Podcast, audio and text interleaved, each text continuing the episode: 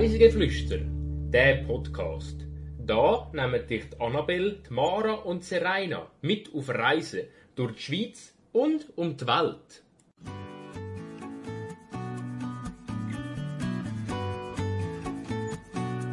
Hashtag über die Grenze raus, Spezialfolge. Lange Küste, eindrucksvolle Architektur und eine vielseitige Hauptstadt. Diese Woche entführen wir euch nach Dänemark. Herzlich willkommen zu der 48. Folge von unserem Podcast Reisig Flüster. Heute reisen wir in ein Land, wo extrem abwechslungsreich ist. Dort hat es nämlich nicht nur eine sehr bunte Stadt, sondern auch weite Dünenlandschaften zählen dazu und sogar noch zwei Gegenden, die noch weiter im Norden liegen. Wie wir ja schon wissen, sind wir drei alle ziemlich Fan vom Norden von Europa. Wie weit oben ist Dänemark denn auf eurer Liste der Top-Destinationen im Norden? Uh, das ist noch schwierig zu sagen. Ich war schon sehr oft in Dänemark und ich finde, es ist eine sehr schöne Region. Und es ist definitiv schon nordisch, aber ich würde mal sagen, es ist nicht da unbedingt so da Vorzeigeland, was ich am Norden so schön finde. Also Dänemark hat jetzt nicht Berge oder ähm, so die typischen Wälder, wo es dann in Norwegen, Schweden und Finnland hat. Äh, aber überzeugt dafür natürlich mit dem Strand, wo es haben. Sehr viel Strand. Ich muss sagen, ich bin ja hauptsächlich in der Hauptstadt und nur so einen Tag ein bisschen in ländlicher Region. Und darum habe ich es überhaupt nicht verglichen mit dem hohen Norden, weil ich finde, Stadt kann irgendwo in Europa sein. Ähm, ja. Und ich habe ehrlich gesagt gar keine Top-Liste für den Norden, sondern ich bin einfach Norden-Fan. Ja, also mir geht es ähnlich wie dir, Annabelle. Ich bin halt auch, ich habe halt nur die Stadt gesehen und darum kann ich das auch nicht so beurteilen. Aber ich glaube auch, dass halt ich glaube, es ist so ganz anders als der Rest vom Norden, kann ich mir vorstellen. Eben, weil auch in Norwegen oder so hast du auch noch die Fjord und es ist halt, glaube ich, auch ein bisschen weniger Rauch, habe ich das Gefühl, als so die anderen Länder im Norden von Europa.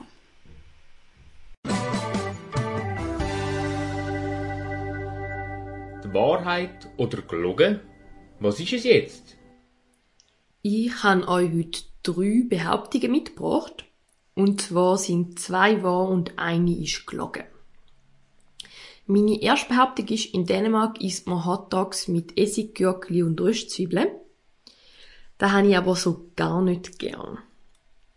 Meine zweite Behauptung ist, ich habe mir in Dänemark früher noch immer so kleine äh, Winnie the Pooh Männchen gekauft, wo so eine Hülle hatten, also eigentlich so Schlüsselanhänger und dann ist so ein Winnie the Pooh in einem, keine Seepferdli oder irgendwie sonst irgendein Kostüm gewesen. Und ich bin jetzt so eine richtige Sammlerin geworden und habe mir jedes Mal aus so kleinen Kaugummiautomaten so die Männchen rausgelassen. Und meine dritte Behauptung ist, bei meiner Cousine hat sich äh, mal bei einem Ausritt der Sattel gelöst und sie ist den Kopf über im Sattel baumelt. Hm, ich finde es noch schwierig. Ich weiß aber, dass du die dritte Geschichte schon mal erzählt hast. Und darum bin ich sicher, dass die stimmt. Schon, das habe ich jetzt nicht gewusst, aber kann sein, wenn du das... Die ist mir so geblieben mit dem Sattel. Also es klingt noch, noch äh, brutal. Also ich hoffe, ihr ist es nachher gut gegangen, wenn das stimmt. Ah, das hoffe ich auch. Und was mir noch zum ersten Sinn kam, ist, also es gibt ja in Island gibt's etwas Ähnliches. Dort isst man Hotdogs auch mit äh, Röstzwiebeln und Essiggürkli bin ich nicht mal sicher, aber das mit der Röstzwiebel ist jedenfalls in, in, äh, in Island auch so ein bisschen äh, Tradition, sage ich mal. Von dem her könnte ich mir schon vorstellen, dass das in Dänemark ähnlich ist. Weil es halt auch so ein bisschen im Norden ist. Aber es kann auch sein, dass es gar nicht so ist, weil es eben das Island schon so gibt. Keine Ahnung. Also das mit den Hotdogs und Dänemark, das stimmt auf jeden Fall. Das habe ich in der Vorbereitung auch irgendwo gelesen. Mhm. Neben dem Smörebröt. Das ist ja auch so ein bisschen nordisches Genau, Ich glaube, ja. Schweden hat das auch. Okay. Ähm, also, äh, aber jetzt ist die Frage, ob sie das gerne hat. Das ist eine gute ja, Frage. das ist die andere Frage. ähm, und das mit den Winnie the Pooh Männchen. Das weiß ich nicht. Ich hätte jetzt gesagt, eins und drei stimmt und zwei nicht. Ja. Aber ich, kann es nicht begründen. Ja, sagen wir das. Ich glaube das auch. Ja, da haben ihr nicht ganz recht. Also es ist so, dass ich, äh, dass meine Cousine den Tropf über am Sattel gehangen ist und ihr ist aber äh, nichts passiert. Sie hat Glück gehabt. Äh, der Sattel ist einfach nicht genug eng angezogen gewesen. Also beziehungsweise man hat dann wahrscheinlich vergessen. Am Anfang tut man den ja noch nicht anziehen so richtig beim Pferd. Erst am Schluss und wahrscheinlich hat man den vergessen. Äh, und ich habe in Dänemark auch immer die Winnie the Pooh Männchen gesammelt.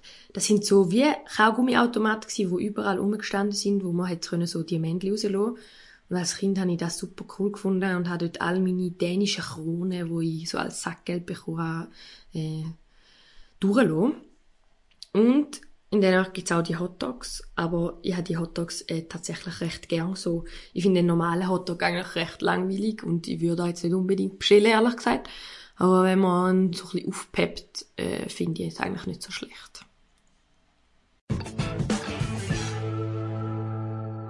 Ganz kurz ein paar Fakten. Dänemark liegt im nördlichen Europa und wird amtlich auch Königreich Dänemark genannt und hat eine parlamentarische Monarchie. Dänemark selber ist nur knapp 2000 Quadratkilometer größer als die Schweiz. Wenn man aber nur von Dänemark redet und nicht zu den zwei Inseln, die noch dazugehören, nämlich die Färöer und Grönland. Somit ist Dänemark nämlich auch ein interkontinentaler Staat. Das Kernland, also Dänemark an sich, ohne die zwei Inseln, ist nur etwa gerade 2% von der ganzen Fläche, wo Dänemark hat. Wegen seiner Inseln und der zerklüfteten Buchten verfügt das Land über eine verhältnismäßig lange Küstenlinie von 7314 Kilometern.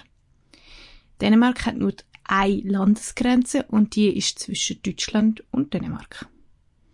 Sonst ist das Land umgeben von der Nordsee, Skagerrak, Kattegat und der Ostsee. Öresundbrücke bildet seit dem Juli 2000 einen festen Verkehrsweg nach Schweden. Mit dem nördlichen Teil der Halbinsel Jütland und seine Inseln bildet Dänemark den Übergang von Mitteleuropa nach Skandinavien. Dänemark ist das Gründungsmitglied von der 1949 gegründeten NATO.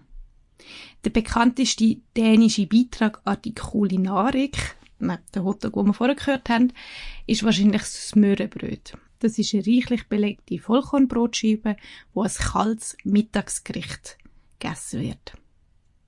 Die Hauptstadt in Dänemark ist Kopenhagen, gilt als eine der Städte mit der grössten Lebensqualität weltweit. Das Stadtgebiet von Kopenhagen verteilt sich über mehrere Inseln. Der grösste westliche Teil liegt an der Ostküste vom Seeland. Das ist auch das grösste Eiland in der Ostsee und ohne Berücksichtigung von Grönland auch die grösste Insel, die Dänemark hat. Und wir starten jetzt gerade mal ein bisschen mit ähm, unbekannteren Teil von Dänemark. Und zwar ist Mara schon öfters mal ein bisschen auf dem Land gewesen und sie erzählt jetzt gerade am Anfang mal ein bisschen davon. Ja, genau, wie du schon gesagt hast, Serena, bin ich schon einige Mal in Dänemark gewesen.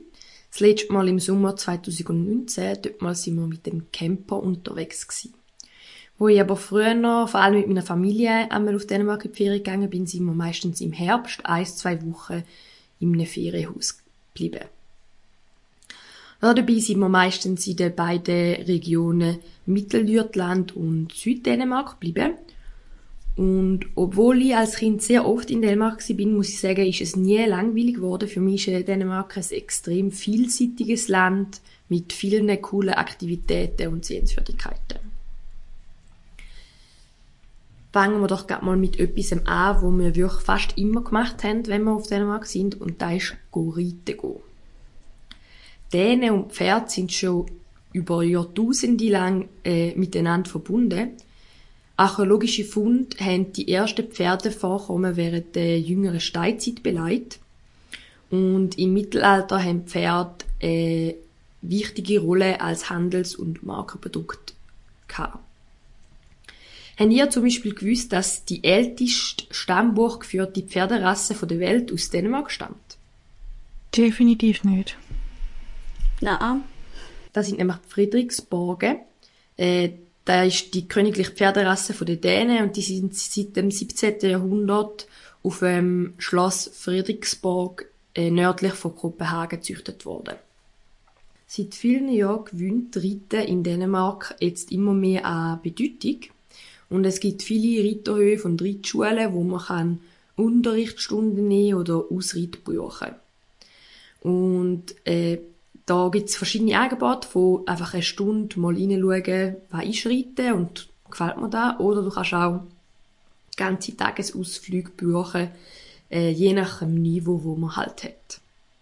Meine Cousine hat ein Pferd gehabt, auch hier in der Schweiz, darum äh, hat sie meistens gerade eine ganze Woche voll äh, Reit-Action einmal gebucht.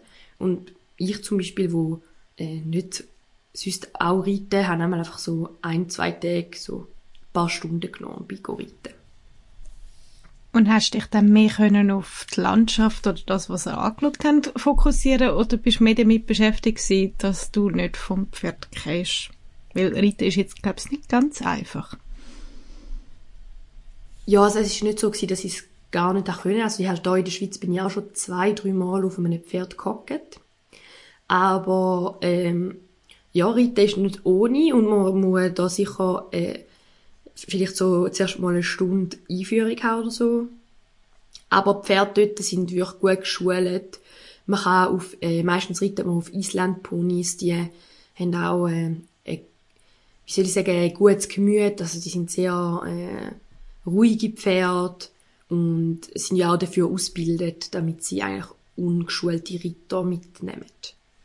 Und äh, weil wir meistens an der Nordsee sind, äh, kann man dann auch so mit dem Pferd so am Strand entlang reiten. Das ist schon recht cool, muss ich sagen. Weil du jetzt gerade gesagt hast, ihr seid auf Isländer geritten, ähm, hast du auch mal Tölt ausprobiert? Also die spezielle Gangart, die nur die Isländer können? Ähm, nein, so, so, so gut äh, kann ich dann doch nicht reiten.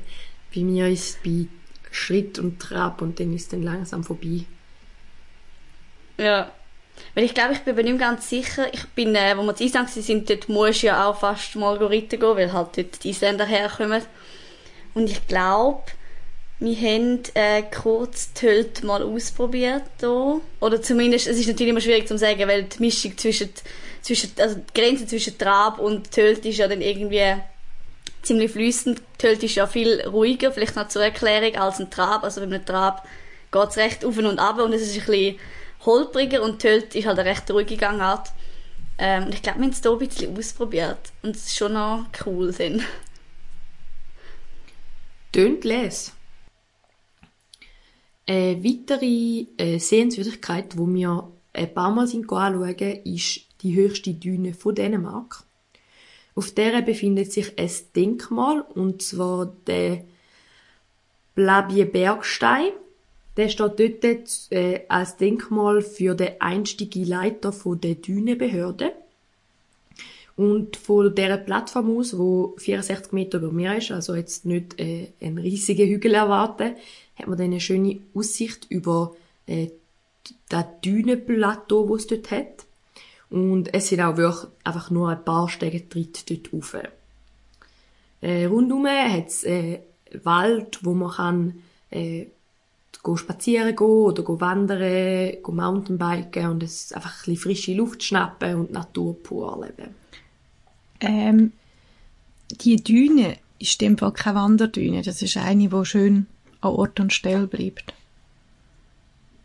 Ja, genau, da ist keine Wanderdüne. Die höchste Wanderdüne von Dänemark liegt auch äh, viel weiter im Norden. Neben dem Wandern und Reiten haben wir auch oft äh, Drachensteigen lassen.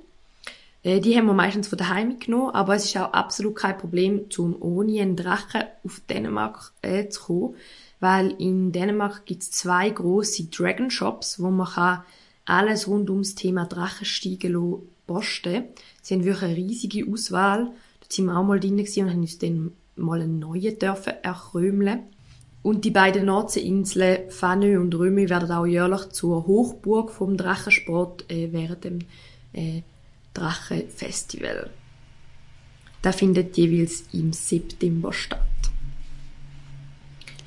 Hast du amix ähm, einen Lenkdrachen gehabt oder einfach nur einen, wo du so einer Schnur hast? Ähm, das war verschieden, gewesen, halt je nachdem wie alt. Also, wo wir noch kleiner waren, haben wir einfach so einen ganz normalen Drachen gehabt. Und mein Papi mhm. hat einmal so einen Linkdrachen mitgenommen und als wir dann älter geworden sind, haben wir dann auch mal dürfen ausprobieren. Aber in Dänemark geht ja dann schon noch recht der Wind, vor allem wenn du dann am Strand mhm. bist. Und dann würde ich nicht ins große Linkdrachen auspacken, wenn man es dann gar nicht im Griff hat. Ja, das glaube ich. Jetzt kommen wir noch zu etwas, wo noch vielleicht denken werden, ja, das ist doch eher etwas für Kind. Und zwar ist das ein Ausflug ins Legoland. Aber ich finde, da lohnt sich besonders in Dänemark, weil Dänemark ja auch das Ursprungsland von Lego ist. Und die Lego Group gehört zu den drei grössten Spielzeugherstellern weltweit. Und das Legoland ist einfach schön gestaltet und gibt irgendwie auch für groß und klein etwas her. Also es hat mega viele Details, also dass in der Brüne zum Beispiel, was auch nicht, Musikinstrumente oder andere Sachen aus Lego gebaut sind. Und einfach für an jedem Ecke kann man irgendwas entdecken. Und es gibt äh, natürlich viel äh, so Achterbahnen für kleine Kinder, aber es gibt auch doch etwa äh, Achterbahnen für äh, die Erwachsenen. Und äh, gerade mit der Familie ist natürlich sehr schön, aber auch wenn man älter ist, also wir sind wirklich jedes Mal im Legoland gewesen und es ist immer ein Highlight gewesen, äh, zum entdecken, was auch wieder umgestellt worden ist, wo es neue äh, so Lego-Figürchen angebaut haben. Und auch die Bahnen, wo alle so in dem Lego-Style gehalten sind und dann hockst du so in ein riesiges Lego-Schiff rein, das ist schon äh, noch interessant. Also ist eigentlich ein Freizeitpark mit dem Thema Lego. Ja, genau. Also es ist eigentlich so wie jeder Europapark, nur einfach alles mit Lego gebaut. Eine weitere Sache an der Nordsee, die man unbedingt anschauen muss, ist Römö. Das ist eine Insel, die entweder über äh, eine Fähre erreichbar ist oder es gibt eine 9,2 Kilometer lange künstliche Dammstrasse, wo man kann äh, durchs Wattmeer auf die Insel fahren und täglich passieren rund 2900 Autos den Damm. Und ich muss sagen, es ist recht spektakulär, wenn man über den Damm dort anfährt, weil man fährt einfach sozusagen 9,2 Kilometer gefühlt durchs Meer.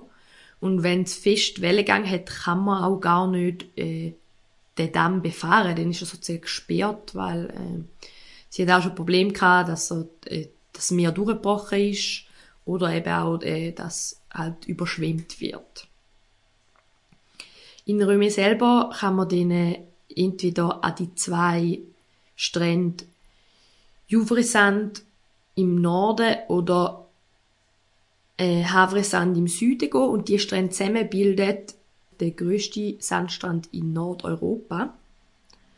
Wenn es niedrig Wasser hat im Sommer, ist der rund vier Kilometer breite Strand und dann stehen dort auch zahlreiche Autos und Campingfahrzeuge als der sogenannte größte Parkplatz Europas.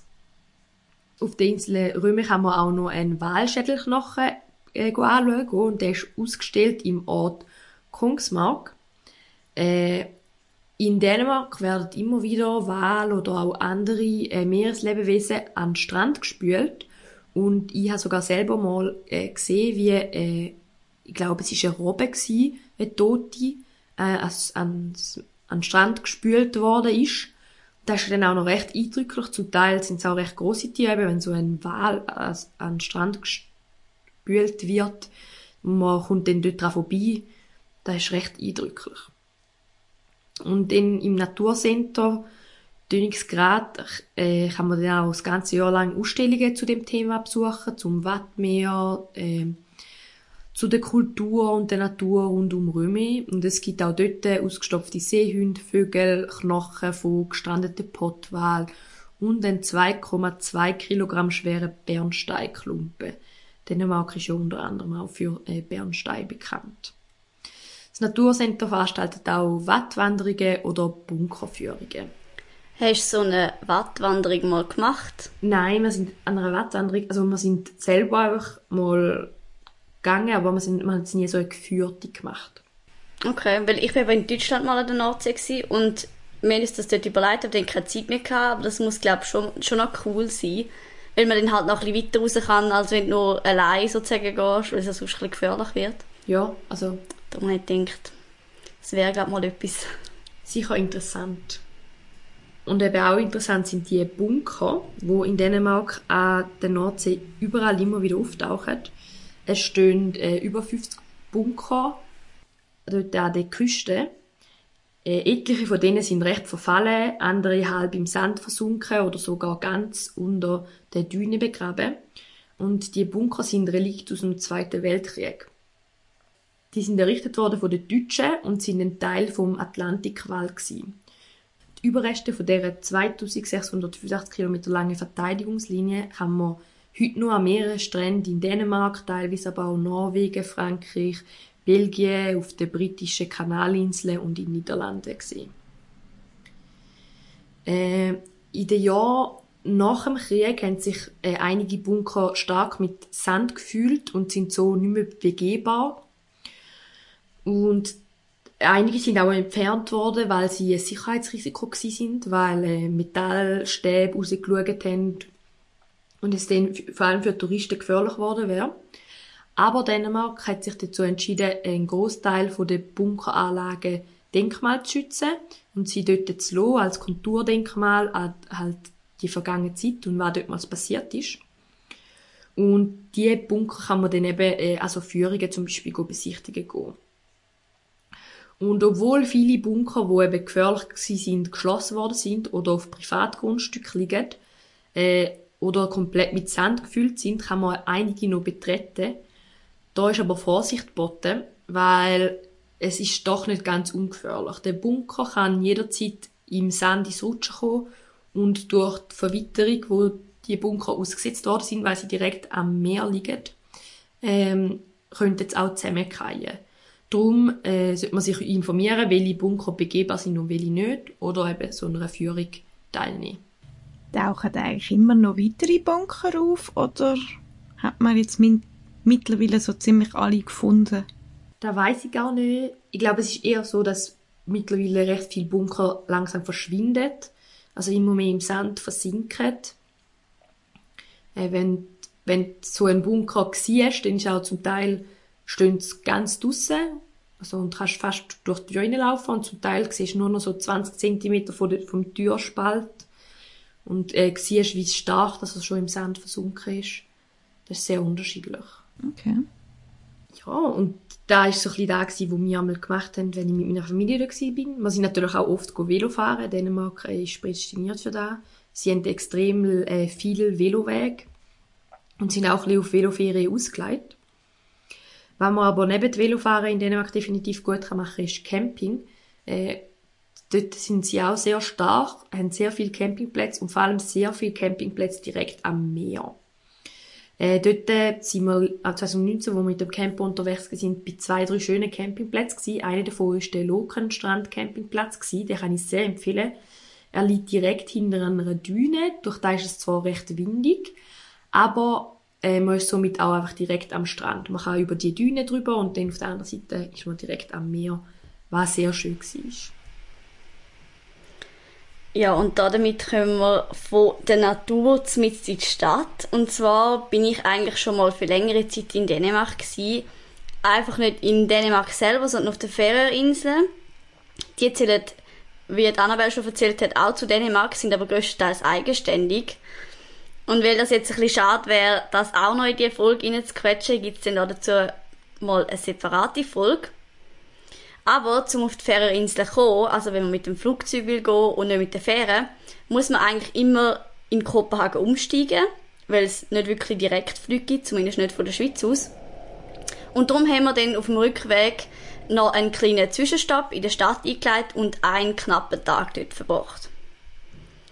Dadurch, dass ich aber wirklich nur so einen knappen Tag dort war, habe ich natürlich nicht wirklich viel gesehen und nur gerade so das Wichtigste, was man gesehen haben wenn man mal zu Kopenhagen ist. Wo wir gelandet sind, haben wir dann als erstes natürlich mal das berühmteste von Kopenhagen gesehen, nämlich das Quartier Niehafen. Das ist sozusagen Kopenhagen aus dem Bilderbuch, nämlich genau so, wie man sich vorstellt.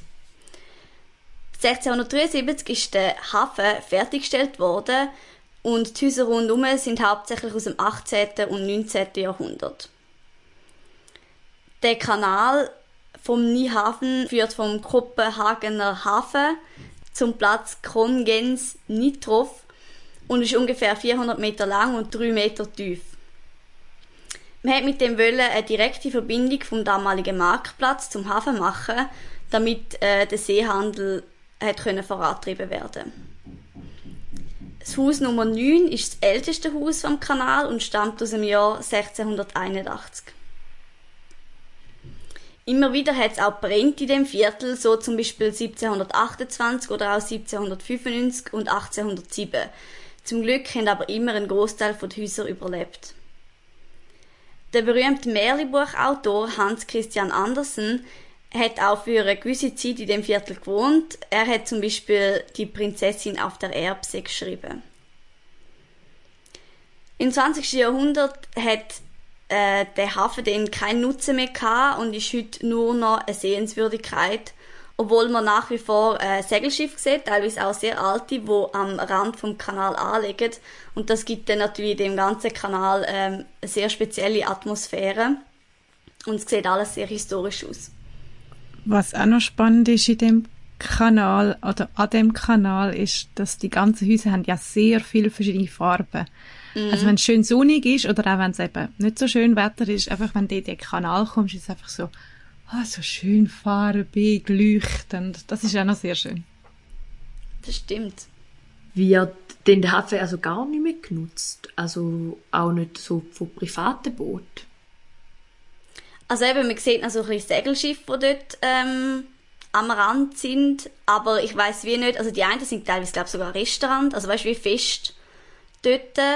Und andere sind, glaube schon auch noch so, dass die einfach dort wie ankern und nachher wieder weiterfahren.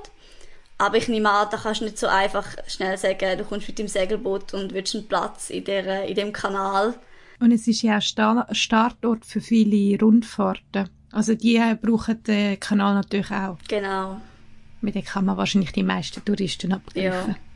Und eben die meisten, die man sieht, die Boote sind auch wirklich so ein bisschen alt und historisch. Von dem her, ich weiß nicht, ob die teilweise einfach dort stehen, damit es noch ein schönes Bild gibt von dem, von dem Viertel weiß ich ehrlich gesagt nicht so ganz genau.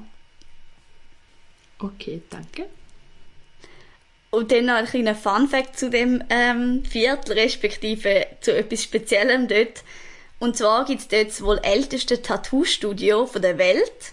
Das gibt es nämlich schon seit 1884 und hat berühmte Gäste gehabt, wie zum Beispiel der König Friedrich IX.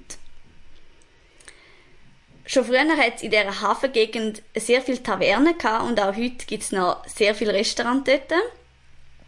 Und weil wir hier nach dem Flug von der Färöer ähm, nach Kopenhagen dann schon recht Hunger hatten, haben wir auch gerade etwas zu Mittag gesucht. Und wir haben ein bisschen geschaut, dass wir nicht ein Restaurant nehmen, das zuvorderst vorne ist, also gerade direkt am Kanal, weil die sind meistens ziemlich teuer. Und darum haben wir ein bisschen eins gesucht, das ein bisschen weiter weg ist. Und dort habe ich dann, glaube den grössten Salat von meinem Leben gegessen. Der war wirklich riesig und hat auch noch so einen, einen Grillkäse drauf gehabt. Also wirklich so eine riesige Schüssel habe ich, glaube noch nie gesehen. Haben sie es gut mit dir gemeint? Ja, wirklich. Also ich weiß auch nicht, was die gedacht haben, wie viel eine Person mag essen. Irgendwie, also das, sonst hast du das Problem meistens so in den südlicheren Ländern, also so in Spanien oder so gibt es meistens auch riesen Salate. Aber so im Norden habe ich das noch nie erlebt. Aber ich habe es mögen, zum Glück. Es ist also, es ist viel gewesen, aber ich habe es mögen. Nachher ist es für uns weitergegangen, Richtung kleine Meerjungfrau. Und so läuft man für das eigentlich alles so ein bisschen der Uferpromenade nach, bis man dann zu der Statue kommt. Und ähm, man sieht eigentlich schon von weit weg einfach so eine Traube von Leuten und denkt sich so, was dort ist, weil auf den ersten Blick erkennst du es wie nicht, sondern es hat einfach viele Leute dort und sonst eigentlich wie nichts. Und erst wenn man näher kommt, sieht man, dass dort eine kleine Statue ist. Und zwar ist die kleine Meerjungfrau wahrscheinlich das zweitberühmteste in Kopenhagen.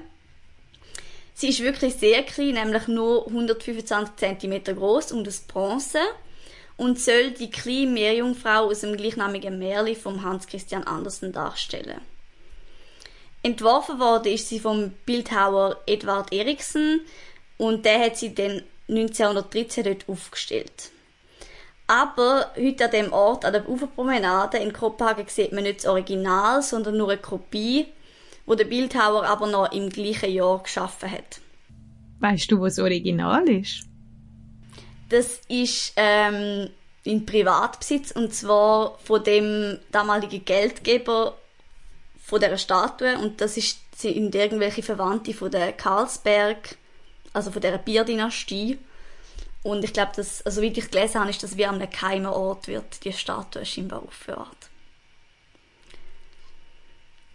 Immer wieder im Zusammenhang mit ganz verschiedenen Problemen wird Statue ein Ziel von Vandalismus. Einmal ist sie vom Fels gestürzt worden mittels Sprengstoff, ein anderes Mal ist ihr ein Arm abgesagt worden und wieder andere Mal ist sie beschmiert worden. Ähm, also man hat sie schon zigmal restaurieren ja, und nachdem wir eigentlich den, äh, die kleine Meerjungfrau gesehen haben, haben wir eigentlich auch schon wieder müssen zurück zum Flughafen und sind dann heimgeflogen in die Schweiz. Ich bin im Oktober 2016 auch für etwa fünf Tage in Kopenhagen und habe auch natürlich ähm, die kleine Meerjungfrau Neuhafen angeschaut, aber auch den Rundetal, Schloss Amalienburg oder den Tivoli. Ich möchte jetzt aber eher auf die architektonischen Sachen eingehen, weil der Kopenhagen hat da sehr viel zu bieten. Und fange zuerst mal mit dem dänischen jüdischen Museum an. Dort drin wird die 400-jährige Geschichte der Juden in Dänemark dokumentiert. Der Schwerpunkt liegt in der Rettung der dänischen Juden während der Zeit der Besetzung von Nazi-Deutschland im Oktober 1943. Es ist in einem ehemaligen Gebäude vom Altbau von der dänischen Königlichen Bibliothek. Das Gebäude ist 1622 erbaut worden unter dem König Christian IV. Es ist aber restauriert und neu entworfen worden im Innenbereich und das vom bekannten Architekt Daniel Liebeskind und ist im Sommer 2004 eröffnet worden. Der Daniel Liebeskind ist ein US-amerikanischer Architekt und Stadtplaner mit polnisch-jüdischer Herkunft und hat auch schon das bekannte Jüdische Museum in Berlin gemacht. Es ähnelt, das Gebäude ähnelt jetzt auch dem sehr, vor allem eben im Innenraum, weil grundsätzlich hat man die alte Gemür belassen und im Innenraum hat es so interessant geformte Wand, Stellwand so quasi. Und man hat das Lichtelement, wo man aus, der, aus dem Berliner Jüdischen Museum kennt, mit dem Band, wo quer durchs Haus geht, hat man wieder aufgenommen. In dem Fall ist es eben im Innenraum mit einem Lichtband gemacht. Und in Berlin ist es ja mit einem Fenster. Das Museum zeigt Gemälde, Zeichnungen, Fotografien, Bücher, Zeitungen, Videos und Filme aus der damaligen Zeit. Und hat es auch Wechselausstellungen noch drin oder ist es einfach wie immer eine Dauerausstellung, die gleich bleibt? Das weiß ich gar nicht genau, aber weil es nicht riesig ist, glaube ich eher, dass es wirklich den Schwerpunkt hat und vielleicht eben gewisse Exponate sich wechseln, aber eigentlich eher eine Tourausstellung ist. Aber das müssen wir nochmal nachschauen. Ja. Wenn wir schon bei der Architektur sind, bleiben wir dort. Gehen wir zur Königlichen Oper. Die ist auf der Insel Holme Sie ist die dänische Nationaloper und eine der modernsten Bühnen der ganzen Welt. Sie gehört zum Königlichen Theater, wo mehrere Häuser in ganz Kopenhagen hat. Das Haus selber ist eine Schenkung vom Marsk McKinney Moller und der AP Moller und Justin McKinney Moller Stiftung an der dänischen Staat. Er selber ist Mitbegründer von der Firma Maersk. Die kennen ihr vielleicht. Das ist eines der grössten Unternehmen von Skandinavien. Das Gebäude selber ist vom Henning Larsen entworfen worden. 2005 ist es mit einem Sonderkonzert eröffnet worden, wo natürlich der Ministerpräsident und die dänische Königin Margrethe II. anwesend sind. Im 2008 hat das Bauwerk und der verantwortliche Architekt und Ingenieur den Preis für Outstanding Structure Award vom IABSE bekommen. Wenn man von außen kommt, meistens kommt man dann mit dem Boot, weil es eben auf der Insel ist, wo man so quasi überkommt, dann sieht man eine große, überragende Decke und so einen runden Vorbau. Von der Decke oben könnte man sagen, es erinnert ein bisschen an das KKL, wo wir kennen aus Luzern. Ein weit überragendes Dach äh, und dahinter eben der große Saal. Da ist, da hat, also es sieht wirklich aus wie das KKL. Also ich habe jetzt gerade auch, wo ich es angeschaut habe, ich gedacht, es sieht aus wie das KKL. Ja, also auch der Anschluss als, in dem Fall äh, als Wasser ist ja in, beim KKL auch ähnlich. Es ist noch ein bisschen anders gestellt. Das KKL wäre jetzt um 90 Grad gedreht. Also es hat sehr viele Ähnlichkeiten.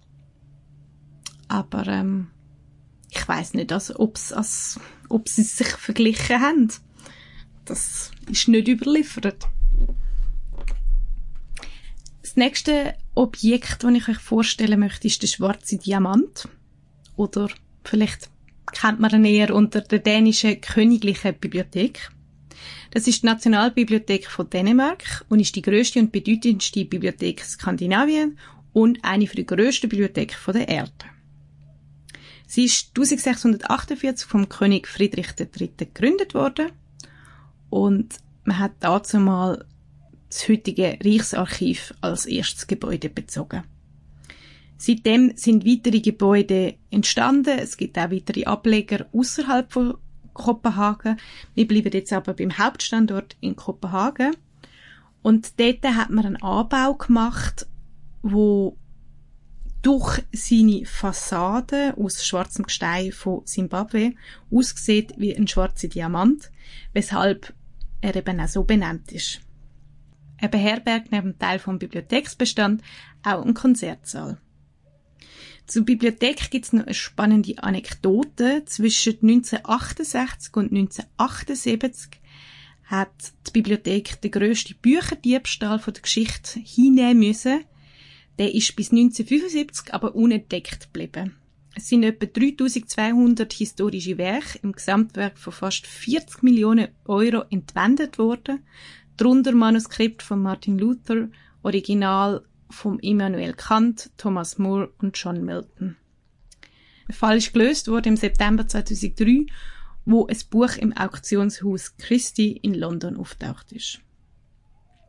Der Dieb ist ein Angestellter aus der Orientabteilung aus der Bibliothek und der hat über Jahre Bücher mitgehen lassen. Und als er dann gestorben ist, ist seine Familie ein bisschen unvorsichtig geworden und hat Bücher verkauft. Und das ist dann aufgeflogen. Die Aktionshäuser haben die Bücher dann verkauft und haben dann kooperiert mit der dänischen Polizei und die Namen der Käufer weitergeleitet sind aber häufig Antiquitätsläden gewesen, wo inzwischen Zeit die Bücher schon weiterverkauft haben. Also ich frage mich ja, wie das rein praktisch hätte können funktionieren, dass der 3200 Werke können entwenden und es niemand gemerkt hat. Ich meine, ich weiß, es ist in der Bibliothek zu schaffen und auch wenn jetzt das historische Sachen sind, die vielleicht nicht mehr ausgelehnt worden sind, macht ja gleich regelmäßig eine Inventur und schaut, ob alles noch da ist. Also das muss irgendwie auf sehr dubiose Art und Weise geschehen sein, damit das funktioniert. Aber musst du mal vorbeigehen, Serena, du als ehemalige Bibliothekarin, noch nie in der grössten Bibliothek der Welt gewesen? Ja, ich habe auch gerade so gedacht, ich habe das sicher irgendwann mal in der Lehre gelernt, weil es die grössten Bibliotheken sind. Aber ich hätte jetzt echt nicht können sagen, dass die in Dänemark ist. Und äh, ich bin da nie gewesen, von dem her Kopenhagen muss ich definitiv wieder mal gehen. Also ich kann es ehrlich gesagt auch erst jetzt, als ich mich mit den Gebäuden, wo ich vor allem fotografiert habe, habe ich mich mit der Fotografie beschäftigt. Dann habe ich gesagt, ja, das wäre noch spannend, architektonisch. Und bin dann ein bisschen genauer anschauen, weil das mal ich gewusst, ja, es ist eine Bibliothek, wir sind eben nicht drin gewesen, wir sind nur außerhalb gewesen. Aber eben der Diebstahl und äh, dass es die grösste ist, habe ich also jetzt bei der Recherche mm. herausgefunden kommen wir von einem Gebäude noch zu einer Brücke, und zwar zu Circle Bridge. Das ist eine Fußgängerbrücke im Süd in der südlichen Mündung vom Christianhafen-Kanal. Sie verbindet Applebeis Platz im Süden mit Christiansbro im Norden. Die Brücke ist vom Olafur Eliasson entworfen und steht seit 2015. Sie besteht aus fünf runden Decks mit verschiedenen hohen Masten. Sie wirkt also eigentlich so wie fünf Segelboote, die nebeneinander stehen. Und äh, es hat so Metallseil, wo den Look von diesen Segeljachten noch verstärkt. Jetzt gehen wir noch ein bisschen außerhalb von Kopenhagen und zwar in einen Vorort nach äh, Kastrup. Dort gibt's das National Aquarium Dänemark, das nationale Aquarium oder den Bla Planet. Der Bla Planet ist ein öffentliches Aquarium. Das ursprüngliche Aquarium hat sich in Charlottenlund befunden, ist aber dann 2012 geschlossen worden und die größte Teil von der Tiersammlung ist dann dort in dem neuen grossen Aquarium, eben dem Bla Planet, einquartiert worden und das hat 2013 eröffnet und ist das größte Aquarium in Nordeuropa. Der Hauptzweck vom Aquarium ist es, Informationen über das Meer zu verbreiten, wissenschaftliche Projekte zu unterstützen und Bildungseinrichtung zu verbessern. Wenn man an das Gebäude anläuft, erkennt man es erstmal gar nicht so, weil es liegt an der Küste, es ist relativ flach und es passt einfach extrem gut in die Landschaft. Es hat auch ein paar Becken aussen, aber vor allem sieht man so eine organische, metallische Form, wo sich an den Strand angelehnt hat. Wenn wir schon im Vorort Kastrup sind, habe ich noch einen Tipp da dazu. Es gibt Kastrup Seebad. Das Seebad steht auf schlanken Beinen, etwa einen Meter über dem Wasser und äh, die tragende Konstruktion ist im Außenbereich sichtbar. Es ist äh, das Holz gedeckt äh, Bereich, so eine Art des Amphitheater mitten im Meer, wo man eben kann schwimmen. Es hat auch noch ein kleines Servicegebäude an Land. Ähm, es ist aber vor allem auch ein gutes Fotoobjekt, weil bei uns im Oktober ist es einfach zu kalt gewesen, noch ins Meer reinzuspringen.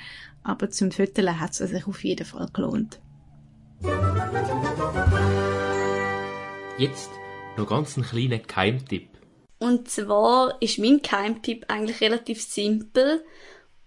Ähm, und zwar einfach wirklich ein bisschen Zeit in Kopenhagen zu investieren. Also nicht sagen, man geht nur ein, zwei Tage her, sondern ein bisschen länger dort zu bleiben, weil es gibt wirklich sehr, sehr viel zum Anschauen. Und ähm, als ich da war, habe ich sehr viel noch nicht gesehen. Darum würde ich das unbedingt empfehlen. Ich habe euch eigentlich sogar drei Tipps. Einerseits lohnt sich eine Fahrt mit dem Boot durch die Kanäle, gibt eine neue Perspektiven auf die Stadt und man kann zum Beispiel auch die kleine Meerjungfrau mal noch von der anderen Seite anschauen.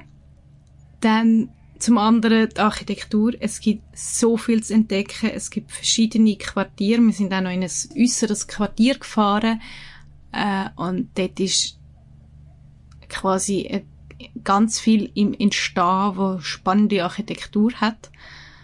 Man muss sich vielleicht ein bisschen davor informieren, was es gibt, aber es gibt sehr viel.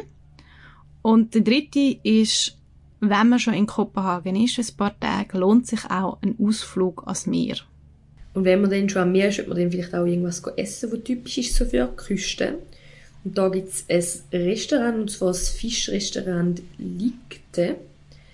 Da ist ein gemütliches Restaurant äh, mit einer netten Bedienung und während man auf sein Essen wartet, kann man Kerzen gießen und beziehungsweise auch züchen, was recht cool ist. So vergeht äh, die Wartezeit wirklich schnell und man wünscht sich fast, dass das Essen noch ein länger hätte. Und das Essen ist auch sehr fein und äh, Preis-Leistung stimmt irgendwie einfach mit dem Zusatz, äh, wo man einfach noch Kerzen machen kann. Wir sind auf jeden Fall jedes Jahr, wenn wir in Dänemark sind, in dem Restaurant was essen. Zahlt man dort dann extra für das Kerzenziehen und fürs Essen oder gehört das wieder zusammen?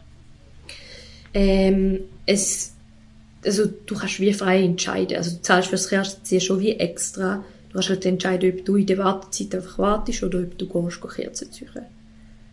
Okay. Und wenn du natürlich nicht gehst, Kerzen ziehen, musst du nicht fürs Kerzenziehen zahlen. Das macht Sinn. Wenn du unseren Podcast auf Apple Podcast hörst, wären wir froh, wenn du uns entweder Sterne vergibst oder eine Rezension schreibst. Somit können wir unseren Podcast weiterentwickeln. Das gilt natürlich für alle anderen Plattformen auch. Du kannst uns aber auch unter reisigeflüsterpodcast.gmail.com oder direkt via Instagram eine Direct Message schreiben. Dort heissen wir reisigeflüster.podcast. Somit kommen wir auch schon zur Playlist. Ich habe den Song Lille Bastur Mi Michael Simpson ausgelesen. Das ist ein dänischer Songwriter, Sänger, Filmkomponist, Musiker und Radiomoderator. Äh, mein Künstler kommt auch aus Dänemark. Er ist aufgewachsen in Amager und es ist der Christopher mit dem Song Ghost. Der hat in den letzten Jahren ein bisschen an äh, Weltberühmtheit gewonnen und ich finde, seine Lieder sind wirklich alle sehr schön. Und ich bringe noch ein Lied mit von einer jungen dänischen Sängerin, und zwar der Leonora. Sie heißt bürgerlich Leonora Golmor Jepsen. Und das Lied, das ich mitbringe, ist Love is Forever. Mit dem hat sie sogar im Jahr 2019 Dänemark am Eurovision Song Contest vertreten. Damit sind wir schon am Ende dieser Folge. Wir hoffen, euch hat das Zulassen gefallen und ihr reist auch nächstes Mal wieder mit uns mit und flüchtet ein bisschen aus dem Alltag. Bis dann wünschen wir euch noch eine schöne Woche. Tschüss zusammen. Tschüss. Tschüss.